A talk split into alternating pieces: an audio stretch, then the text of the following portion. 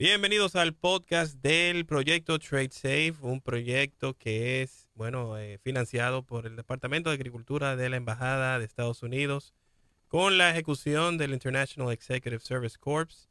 Y tenemos aquí, eh, bueno, para iniciar eh, formalmente este podcast del proyecto Trade Safe, tenemos a nuestro querido director general del proyecto, el señor Brian Rudert. señor Brian, ¿cómo se siente? Muy bien, muy bien. Muchas gracias, uh, Lando. Un placer estar aquí.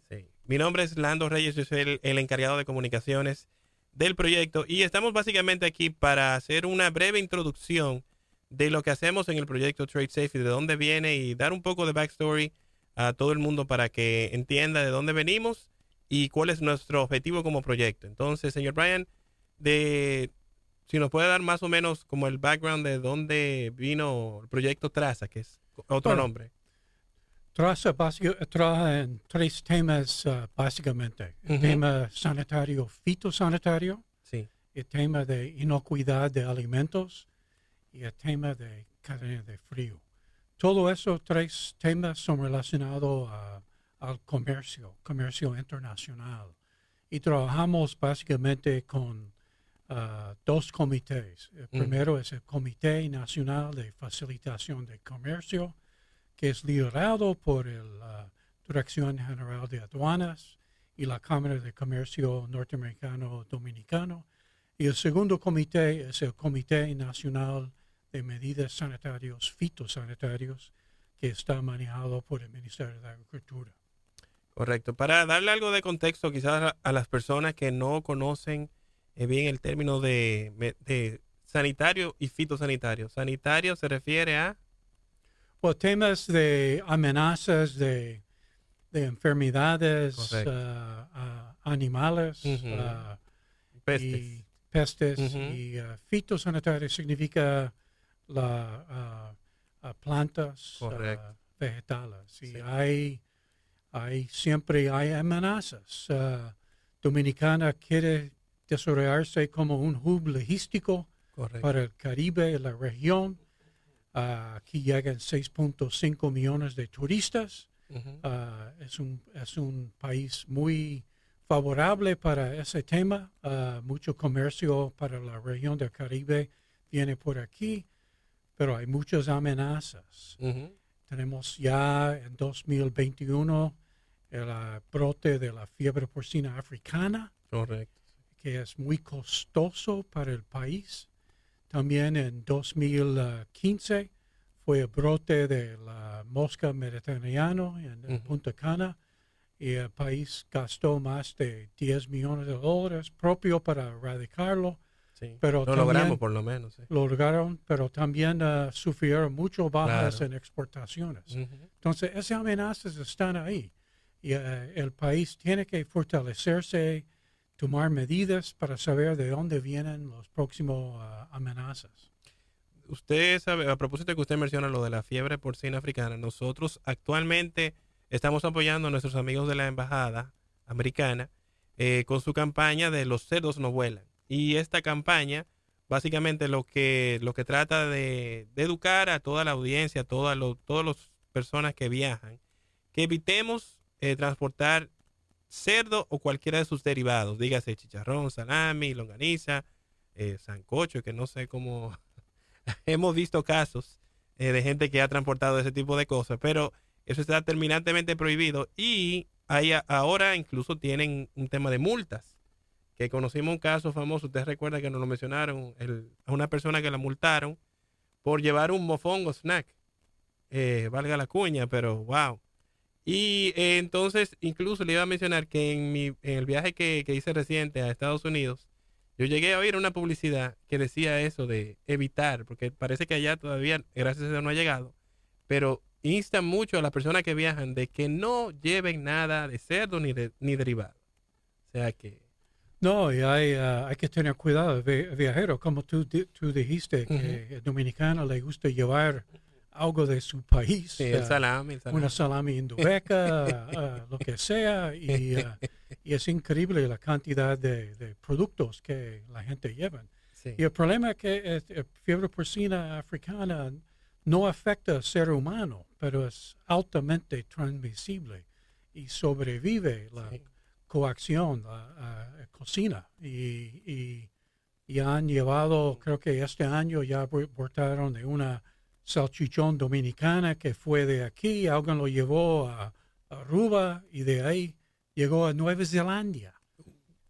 Con suerte lo, lo confiscaron y, cuando hicieron la diagnosis, sí, era, tenía fiebre porcina africana. Entonces, ah, eso es un problema. Mi primer trabajo como profesional fue en 1978 aquí en República Dominicana ayudando con la erradicación del fiebre porcina africana. De aquel entonces. Tuvieron que eliminar todos los cerdos del país para erradicar la enfermedad. oiga es. Y ahora mismo ah, entró a Dominicana, salió para ah, Haití y es una amenaza para la región. Ah, los puertorriqueños andan asustados, Centroamérica andan asustados y hay que tener mucho cuidado. Sí, pero representa pérdidas millonarias, especialmente para los productores. O sea que muy es algo que debemos cuidar. Y eh, recordando, ustedes decían en el 78, eso fue en el tiempo de que Hipólito Mejía era ministro de Agricultura. Hipólito Mejía es muy orgulloso del el esfuerzo de él que él lideró. Él me dijo que la primera cosa fue de que él hizo fue erradicar, eliminar los cerdos en, en, en, uh, en Santiago de la familia Guzmán. Ah, del, señor presidente. Y, ah, lo, fue exitoso, eh, pero costoso. Y ese es el problema. Y se puede mantener produciendo cerdos, pero hay que, hay que tomar medidas de bioseguridad, hay que controlar estrictamente el acceso a, a, la finca de uno. También se transmiten los alimentos que, que, compran. Entonces, hay que tener cuidado. Definitivamente. Señor Brian, actualmente también tenemos otras iniciativas eh, que están activas con el tema de donaciones. Esta mañana teníamos una actividad en donde estábamos educando a posibles beneficiarios de cómo ellos pueden aprovechar las oportunidades que, que tiene nuestro proyecto para el tema de donaciones. ¿Usted nos puede hablar un poquito más para que la gente quizás se acerque y pueda eh, disfrutar del beneficio de una de las donaciones que tenemos que no solamente con cadena de frío, o me equivoco. No, no solamente con cadena de frío, pero cadena de frío es muy, muy importante. Y uh, Dominicana produce uno de los mejores uh, frutos y vegetales del mundo. Aquí hay un régimen de lluvia, de, sol, que produce un, un, sabor natural uh, muy óptimo. El problema es que si uno no cuida de la cadena de frío, cuando se cosecha hay que quitar el calor del campo lo más rápido posible, el transporte de la empacadora al aeropuerto, puerto. Correcto. El camionero a veces apaga la refrigeración en el camión, aunque para ahorrar gasolina, aunque el uh, exportador está pagando eso. Y cuando llega al puerto al aeropuerto, a veces hay, hay hay seis entidades, seis o ocho entidades oficiales dominicanos que tienen el mandato de inspeccionar. Ah, y si cada uno hace una inspección y rompe la cadena de frío, dicen que porque cada pérdida de cadena de frío de una hora, se, pierde, se pierde una, un, día de vida en aquel, en el destino. Entonces, Dominicana debe, debe cuidar esa bondad que tienen. Y uh, y estamos nosotros ayudando con la, ah, en la cadena de frío de los que quieren recibir una donación. Estamos dispuestos a ayudar hasta 20 mil dólares de mejorar su, uh, su equipo, sus cámaras de frío o invertir en, ah, en capacidad de enfriamiento rápido, que es muy importante. Equipos para ese tipo de, de iniciativas. Eh, correctamente, eh, para todos los que quieran información sobre esto, nos pueden seguir en arroba Proyecto Trade Safe, se escribe Trade Safe en, en todas las redes sociales. O nos pueden escribir por info.traza.iesc.org. Ahí tienen, van a tener más información sobre toda esta iniciativa. Eh, también nos pueden llamar en el 809-262-9848 Repito, 809-262-9848. Y hay una extensión en particular de donaciones que le pueden dar mucho más información al respecto para todos los interesados en este tipo de iniciativa. Señor Brian, eh, también tenemos otros departamentos allá que vamos a hablar con los facilitadores en los próximos episodios. Tenemos sanidad animal, sanidad vegetal. Eh, ¿Cuáles son las otras cosas que tiene el proyecto que, queremos resaltar? No, estamos haciendo muchas capacitaciones a, productores. los que exportan aquí tienen que exportar un producto, un pepino, un tomate producido bajo las mismas circunstancias de inocuidad que uh, un productor en los Estados Unidos. Entonces, uh, hay ciertas capacitaciones que estamos haciendo con, uh, a través de los empacadores, a sus suplidores, en lo que llama el famoso FISMA, que ya forma parte del vocabulario del productor dominicano, el Food Safety Modernization Act. Son las medidas que hay que tomar para evitar que, que vaya patógenas con eh, el producto aquí.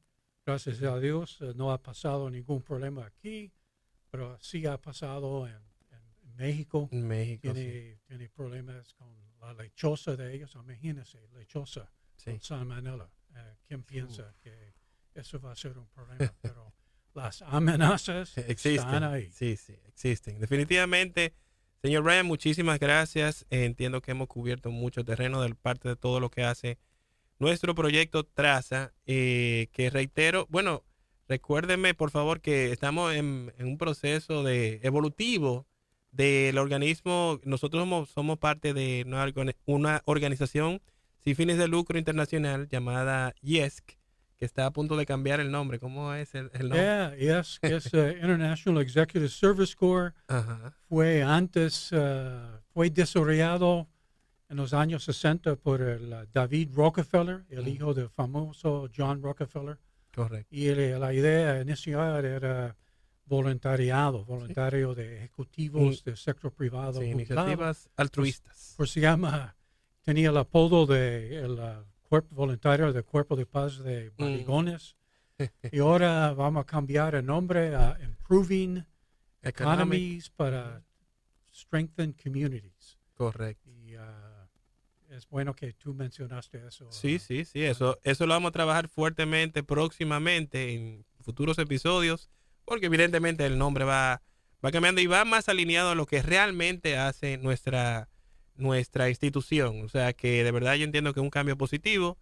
Eh, y bueno, señor Ryan, algo más que usted entienda que debemos mencionar. No, es un placer trabajar aquí con entidades contrapartes como la Dirección General de Aduanas, Cámara de Comercio Dominicano Americano, el Ministerio de Agricultura.